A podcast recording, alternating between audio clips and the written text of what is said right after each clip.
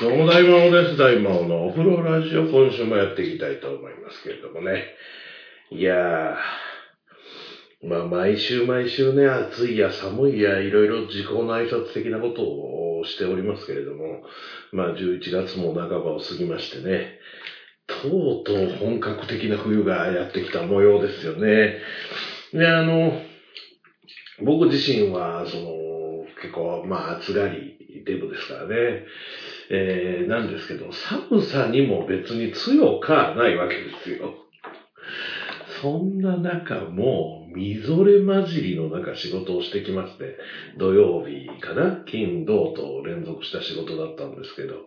もう寒い寒いだけどね、止んで、太陽が出てくると暑いんですよ。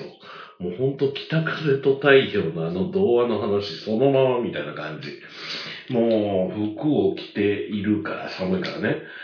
服を着て、そこにみぞれが降ってきて、その、カッパ、服着てるって言ったらなんか普段服着てないみたいだけど、そうじゃなくて、上着をね、着た上でカッパを着てもまだ寒いわけ。うん、もちろんフードもかぶって下もね、濡れるから、えー、カッパのズボンをちゃんと履いてですね、えー、仕事をしてたんですけれども、まあまあ動く仕事だったので、びしょびしょになるんですよね。カッパ自体は、あまだ新しいので、え、そこまで中に染み込んでくるってことはないんですけど、単純に汗をかく。で、仕事が終わった後にカッパ脱いだら、MA1 着た上からカッパを着てたんですけど、MA1 がもうびしょびしょでしたね。ズボンもびしょびしょでしたね、脱いだら。で、そのびしょびしょの状態で夕方片付けて、さあ帰ろうっていう時にもう秒々寒いわけですよ。風が吹いて。あれはちょっと耐え難い感じで。もうその日一日はね、土曜日ですけど、すごく本当風邪ひいたんじゃないかっていうぐらい寒かったですよ。家帰ってきても。まあまあ、翌日ね、日曜日、えー、起きたら、そうでもなかったので、なんとかなったかなと思っているんですけど。まあこれから先ね、もう本当に耐えられない寒さが、またやってくるんじゃないかというか、やってきてくれないと困る部分でもあるんですけどね。うん、やっぱり冬は冬、夏は夏でないといけないので、ずっと暑いっていうのも困るからさ、うん、もうそろそろって感じなんですけど、やっぱり年明けの方が寒いですから、2月ぐらいの方が本来寒いので、えー、これぐらいでへばってちゃいけないんですけど、なんせ暑い時期がずっと続いてたから、体が慣れてないんですよね。涼しい時期を超えて急に冬みたいな感じですから、いきなりみぞれは怖い。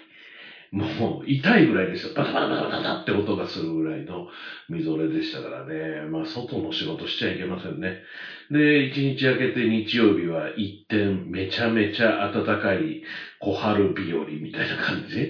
すごく太陽を浴びていて、これは MA1 とか着てたら仕事にならないと。脱いで、もう長袖 T シャツの上に半袖 T シャツという春とか秋の装いで仕事をしてたんですけど、もう太陽が出てる間はね、もうほんとそれで十分。それでもうちょっと汗ばむぐらいの陽気でしたが、ちょっと日陰に入るとね、まあスポーツ中継だったんですけれども、日向じゃない日陰の方に中継車が置いてあったりするわけですが、そっちの方行くともう激寒ですよ。もう本当ね、日陰と日向でね、えー、体感温度10度ぐらい違うんじゃないかと思うぐらい、実際どうか知らないけど、それぐらい温度の差があったんじゃないかなと思います。うん。だから毎日寒かったり暑かったり、えー、それで日曜日は特に走り回らなきゃいけない仕事だったので、もう体バキバキ、もう背中から腕から足からもうバキバキで、今風呂入ったことですごくホッとしておりますので、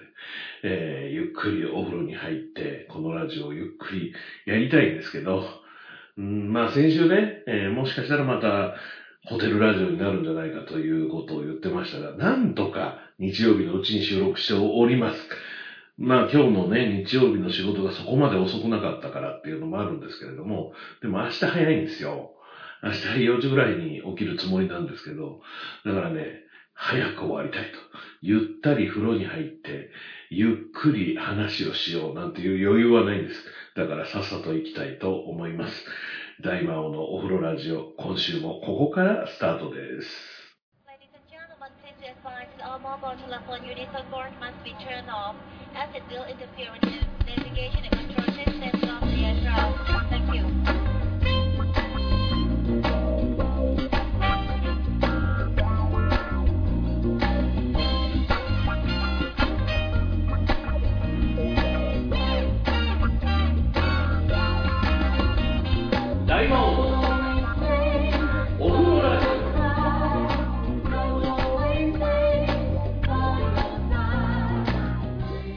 しかし本編で話そうとしてた話をオープニングでしてしまうという失態を演じてしまいましたけれども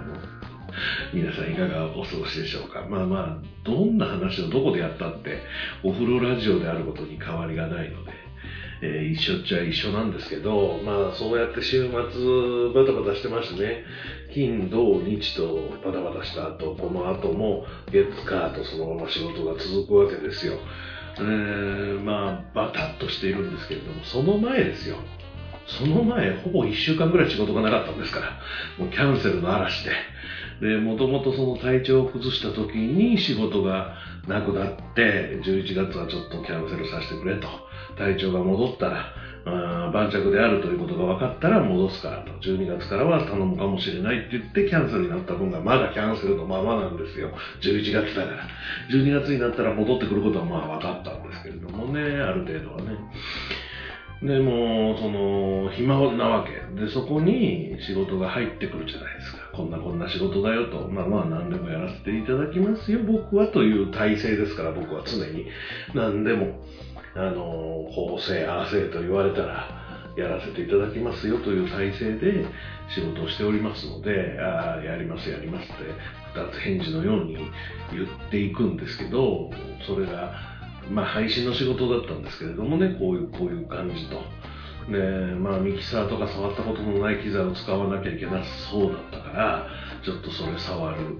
日が欲しいなとかね、その辺の話を担当の人とかと話をしていた矢先に、えー、その仕事がなくなりましたと。仕事自体はあるんだけれども、ぐっと規模を縮小して、えー、まあ中の人だけでできる体制にするんだということらしくて、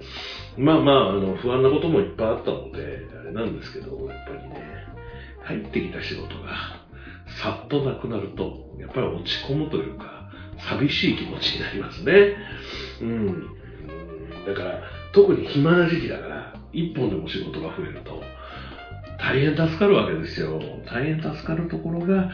またなくなるっていうのは、結局、0から1になって0に戻る。というか、もともと1だったところが0になって、1になってまた0に戻るってことですから、もうこの緩急がありすぎてちょっとしんどいなと思うんですけれども、まあ、その仕方ないんですけどね、会社員でもないしね、えー、フリーランスの宿命といえば宿命なんですけど、ある会社なんて電話がかかってきて、15分測ってたら必ず15分後にさっきの話ですけど、もう結構ですって言われるっていうのをずっと繰り返してて、まあ、この間もう超久しぶりにそこの仕事しましたけど、まあ全然ね、僕のことを憎んでるとかでもないし、えー、うまくその仕事もできたとは思うので、次呼んでもらえたらいいなとは思ってるんですけど、結構だから、いろんなところに話をこう振ってって、で、当然その、いい返事が何人も返ってきて、どれ選ぶかになった時に僕が負けてるってことですよ、つまりは。早い者勝ちの部分もあるかもしれないけど、同時ぐらいに2人、3人から OK ですって答えが来た時に、僕は順番的に3番目ってことですよ。ね。えー、1番、2番じゃないと、その仕事は受けれないってことですよね。だから、どこの会社においても、大魔王は1番だよというふうに、思われるようにならないとダメなんですよ。僕自身は。だから、あなたは一番の仕事をしてくださいと。ね、一番の仕事って何だろうと思いますけどね。え、ハルク・ホーガンかって、一番ってハルク・ホーガンかって話ですけど、ハルク・ホーガンの時期に黄色いシャツになりますから、一番なんて感じ書かなくなりますからね。えー、だから僕もハルク・ホーガンにはなれないってことですね。えー、一番って言ってた時はあの人は一番じゃなかったわけで、その後一番になられたわけですよ。だから僕はハルク・ホーガンを目指して、ハルク・ホーガンにはなれないけれども、1位になれる。だんだん何の話してるか分かんなくなってきた。何の話だっけ？よくわからないんですけど。まあまあ、あの、暇してますよってことですよね。うん。まあ、週末バカバッとこうやって忙しくなって、えー、本当に何でもやらせていただきますので、えー、やらせていただいているところですけれどもね。いや、しかしあの、宝塚歌劇団がどえらいことになってますけど、ねえ、どうなんですかね。あの、朝ドラブギウギというのを見ていてですね、非常にいいんですよ。えー、一つ前のランマンが良くて、その一つ前があんまりで舞い上がれか。その前がちむどんどんで最悪で、僕にとってはね、好きな人もいらっしゃったと思います。なのでね、ランマンがすごく良かったたせいもあって、正直あんまり期待してなかったんですけど、大変いいです。この話、全く同じ話を前にもしたような気がしますけど、その、ブギウギがね、まあいろんなところいいんですけど、その笠木静子という人っていうのは僕は世代的にはあんまり知らない人ですが、まあ当然歌ってた楽曲、ね、え東京ブギウギなんか買い物ブギもそうですかね。うん、そのあたりの曲はたくさん聴いてきたわけですが、あのね、実際にいた人の紹介って、その一つ前のランマンもそうでしたけど、難しいと思うんですよね。それが、その歴史上の人物ならさ、別に誰も織田信長のことは知らないわけで、やりやすいじゃないですか。自分のイメージ、みんなが持ってるイメージに寄せていけばいいだけだから。でも実際見たことのある、歌声を聞いたことある人をやるわけですから、めちゃめちゃ大変だと思うんですよ。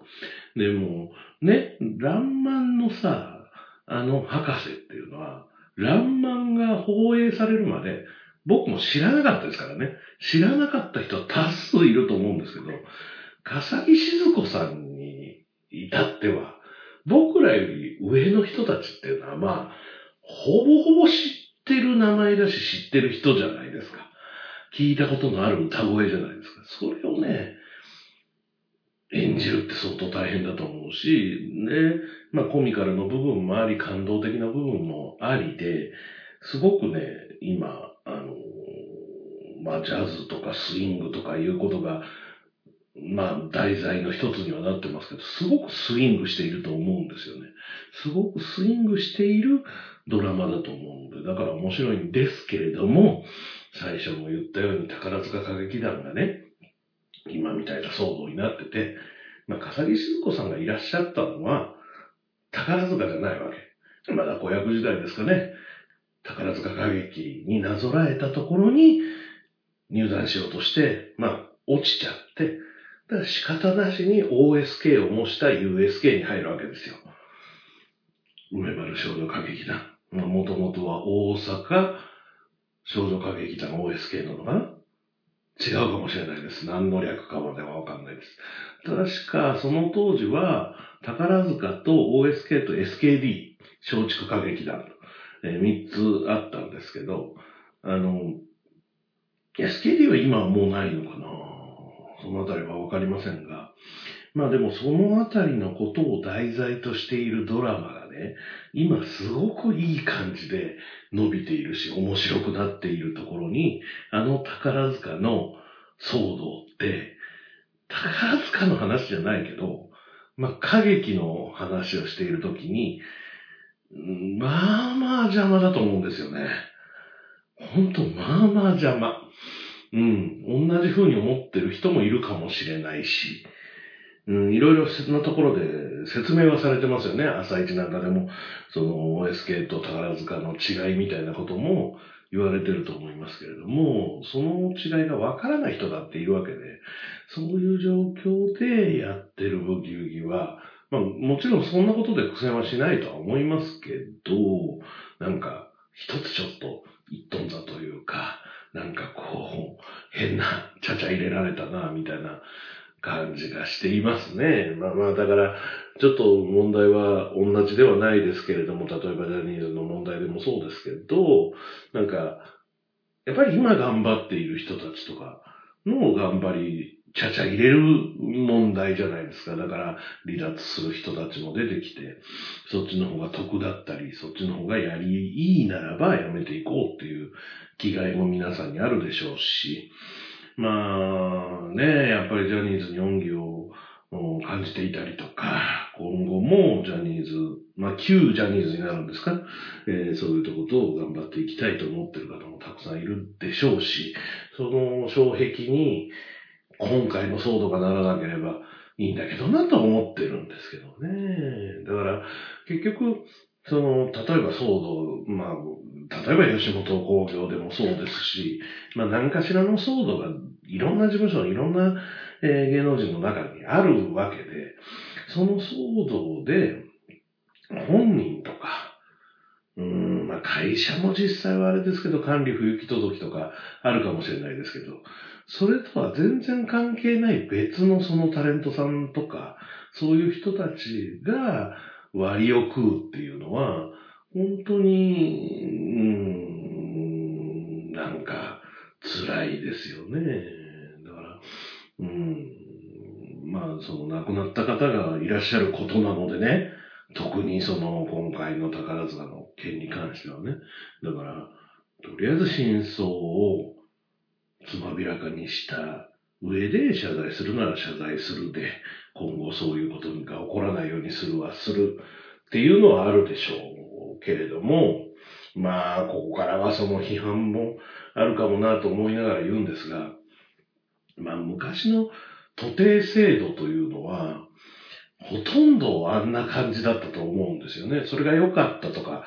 ノスタルジックに言いたいわけではないんですけれども、例えば、まあ、それが寿司屋であろうが、うーん、まあ、いろんな職人と呼ばれるようなところ、まあ、舞台の仕事なんかでもそうだと思いますけど、まあ、欲しいものがあったら盗んでいけと。別に隠したりしないので、人のテクニックをある程度こう盗みながら、そして自分自身の努力を最高潮にしたときに、まあ、上に上がれるんだというような部分はありますよね。うん、これは本当にタレントに限らず、伝統工芸の、うん、世界なんかでもそうだと思うし、料理人の世界なんかでもそうだと思うんですけれども、まあ、それに対抗する形で、まあ、お寿司なんかでもね、そういう修行をやらなくても、ここの学校で3ヶ月やればすぐプロの寿司職人になれますみたいな学校ができてみたりとか、なんかそういう、なんだろうな、例えば芸人さんでも NSC とか、それぞれの事務所がね、えー、若い新人さんを発掘するために学校をやってらっしゃいますけど、学校経営でお金が儲かるっていうのもあるでしょうけれども、その制度の中で将来の光るダイヤモンドを見つけていくという作業をやってらっしゃると思うんですが、まあその前はカバン持ち、弟子に入って、落語家さんでも漫才師の方でも、皆さん弟子に入られていたわけですよね、昔はね。でも、カバン持ちって、何の役に立つのかよくわからないじゃないですか。家の掃除することが、お笑いの何の役に立つのかはわからないわけですよね。でも、そうやってってやってきた昔の時代っていうのがあって、多分、宝塚なんかは、そういう制度みたいな、そういう感覚が古かったんだろうね。今の時代にはそぐわなかったんだろうね。だから今の時代の話にすると、やっぱり、そりゃちょっとって話になってくるので、うーん、だからね、その、亡くなった方のご両親がもうそんなにしんどいんだったらもう行かなくていいとやめればいいじゃないかと、えー、言ったけど、いや、私は行くんだということでね、よっぽどこう、責任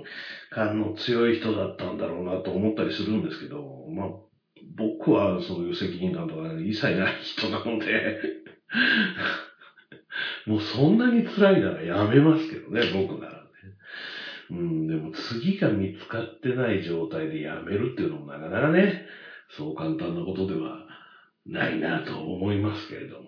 まあ、大体が、その、宝塚音楽学校を卒業した時点で、すべての人がもう生徒じゃないって感覚でしょ？僕もそうですよ。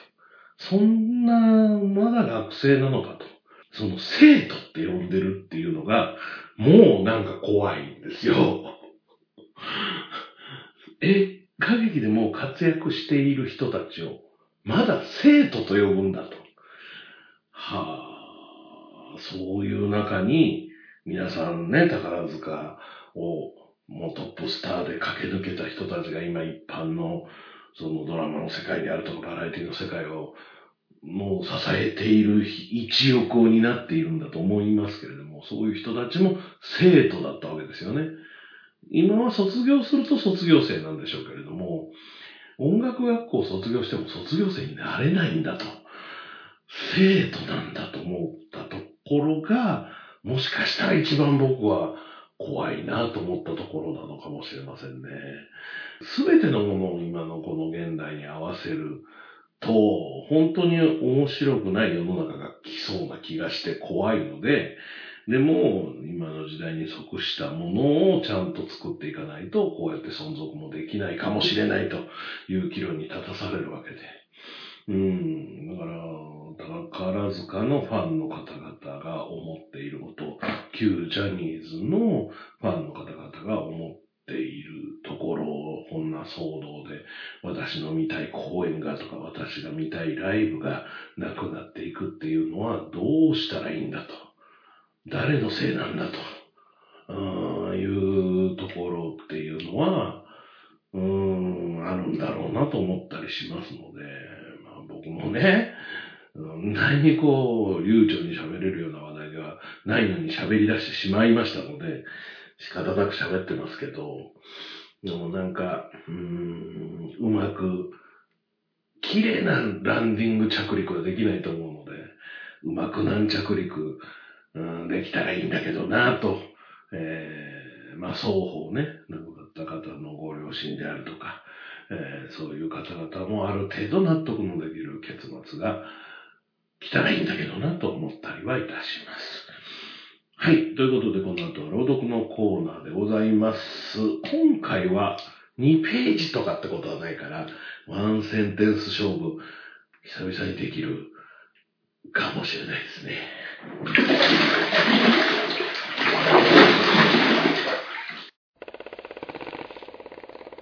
俺の準備は OK だぜ。準備ができすぎている。俺の調子はこの上ない。行くぜ。こっちも準備は OK よ。さあ、行くぞ。面白くなるぜ。出なけりゃ判断が悪かったってこった。生きてりゃそこから学べる。面白くなりたければ、大魔王ラジオチャンネルを聞けばいいわ。バカどもを倒して時間通りに晩飯を食べれば今日は上々。今夜はポークチャップだ。敵を倒しながらでも、晩ご飯食べながらでも、いつでも聞けるわ。大魔王ラジオチャンネルならね。いいか。俺はずっとトレーニングをしていたんだ。そろそろ実践と行こう。大魔王ラジオチャンネル聞いてたら、トレーニングなんかしてる場合じゃないわよ。正直に言おう。俺は怖いんだ。心の底からだ。なんてだ。俺に怖いもんなんてね。怖いもの見たさで、大魔王ラジオチャンネルの各番組を聞いてごらんなさい。きっとお気に入りができるわ。何事も最高の結末を迎える。少なくとも俺はそう信じてるんだ。大魔王ラジオチャンネルも毎回毎回結末を迎えるわ。それを気に入るかはあなた次第だけどね。大魔王ラジオチャンネル各番組はシーサーのほか、アップル、アマゾンのポッドキャストでも聞けます。YouTube ではショールームで放送中のドルオタ工場の過去番組も見れますよ。ポッドキャスト、YouTube のご登録お待ちしています。大魔王のお風呂ラジオ朗読の時間。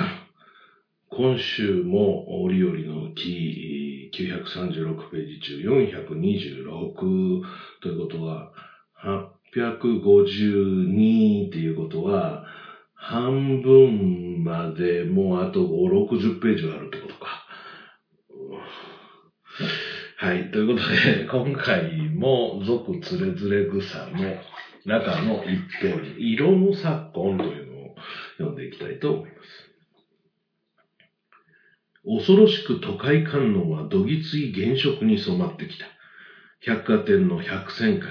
秋の染色何々会などという陳列場を除いても、紅、紫、青、黄、実に強い原色の点列で、かつてのような単が、鮮明な日本的な色は、日本服からもほとんど姿をなくしかけている。音感が時代を出しているように、色の流行も時代観音を表している。薄勾配、ほの紫、政治色といったような奈良町以来の植物的なにおやかさを持つ色では、もう今日の音感や街の視覚に追いつかなくなっていると見える。けれど、日本人の黄色系の皮膚に原色が沿うといかにも野生が助長されて、決してノーブルな調和の効果は上がらない。どうしてもインドネシア系に近い南方文化が浮かび上がってくる。でも、流行というものは批判の他と見え、男性のネクタイまでがこの頃実に飛躍した色や柄を持ってきた。折々これは、そもそも何の前兆かと、銀座の人混みでも目を見張ることがある。以前はよく流行色の線区によって、その秋その春の景気不景気が想像できるなどというメーターにも言われたものだが、近代の流行色ではその打診系も指すところがないのではあるまいか。植物色から鉱物色への推移は、昨日今日のことではないが、原色流行は戦後色であると言っていい。あまりに文化の荒廃された後では、原色の強烈をもってしないでは塗りつぶしきれないというペンキ工の戸松法と同列な考え方から来たのかもしれない。そして海外の流行色は日本人が原色をごてごてめかしている間に今や光線色時代に移っているようだ。光線的な色彩もまた背の低い小作りな日本人にはそう似合うものとも思えない。やはり気境の気境色、寒菊の白王、遠視、その他、ちぐさの中に日本人の皮膚と風土によく映る異色があるように僕らには思われる。スタイル社の宇野千代女子が和服で大勢の中に座っている姿が、お市の方の画像のように、ある会合の席で鮮らかに見えた。日本的な非色を調和による頭で着こなした姿ほど、いつまで新鮮なものはない。国際的な日本になればなるほど、都会の指揮官や女性の指揮長などにはせめて、この国特有な何かを持ちたい。はい。ということで、えー、いろいろ言われておりますが、いつ頃なんですかね、サイケとかになる前なのかな。時代背景がよくわかりませんけれども、大丈夫ですよ。先生、地味な色もまた流行ってきますか。それは時代の変遷でね、派手な色になることもあれば、えー、地味な色がもてはやされる時期もあるわけで、だってね、国際式でお寺とか神社を作っていたわけですよ、昔は。だから、その国際式がたまたま剥げたので、木がね、綺麗に出てくると。だいたい金閣寺みたいなゴテゴテの、もう、そういう意味ではだって、先生が意味嫌うもののはずだけど、そうは思ってないでしょ？多分ね。この頃の先生でも、金閣寺はあれはいいって思うわけでしょ？きっとね。知らないけど。だから、まあ時代の変遷の狭間で文句をあまり言うのは良くないなと思ったりはいたします。はい。ということでね、えー、次回はカクテルスタイルというお話になりますので、えー、皆さん来週もまたぜひ聞いていただきたいと思います。ということで、大魔王のお風呂ラジオ朗読の時間今週はここまでです。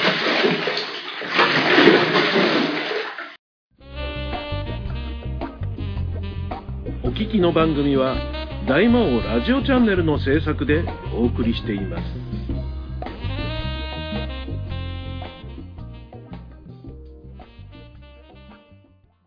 そういえば、僕、多分録画はしてあるけど、まだ見てないんですが、WRC のジャパングランプリが放送されていたようで、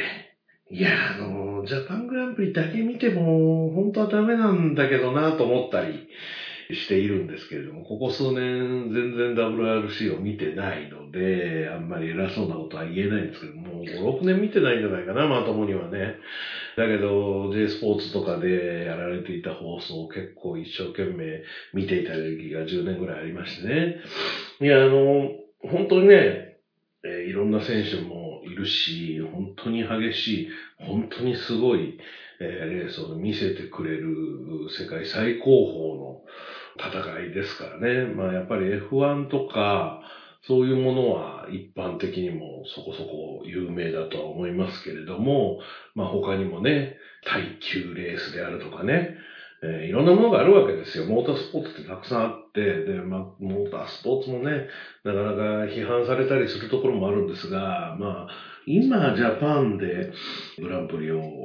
できていたり、そして、まあ、日本でそうやってテレビで放映できるようになったのは、なんといっても、そのトヨタの、トヨタ社長のおかげなわけですよ。あの人が、まあ、えー、森蔵キッコロでしたっけ？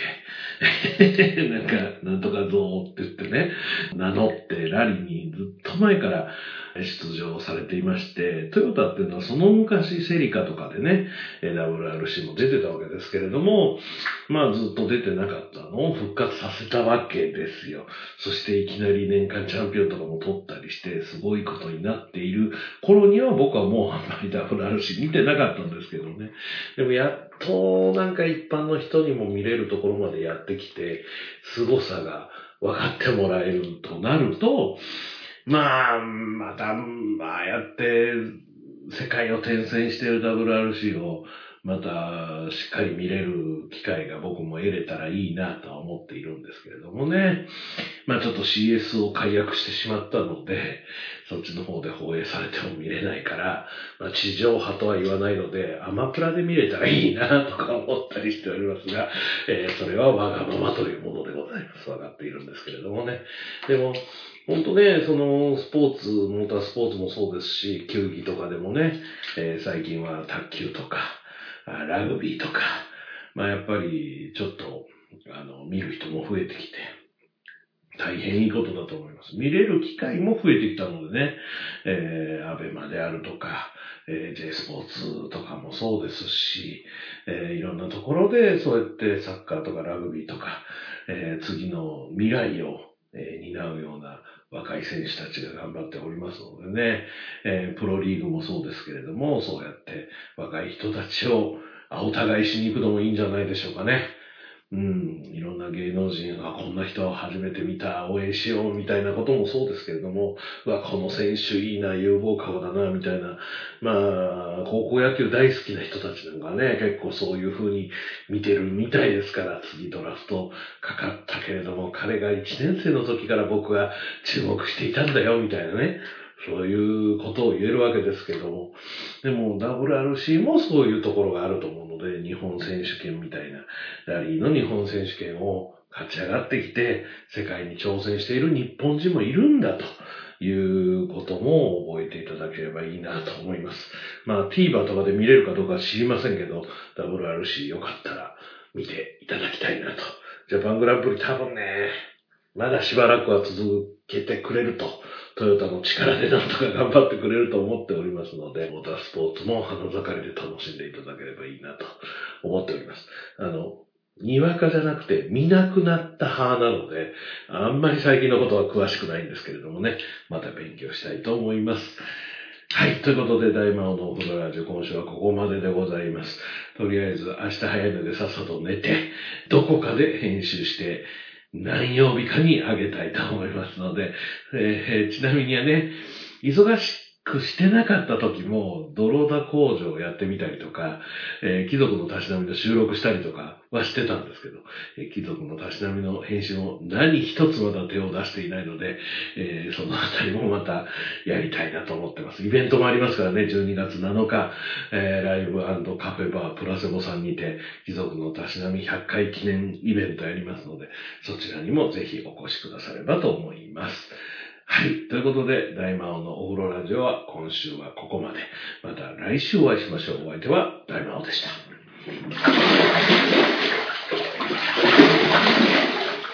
大魔王のお風呂ラジオ。この番組は、大魔王ラジオチャンネルの制作でお送りしました。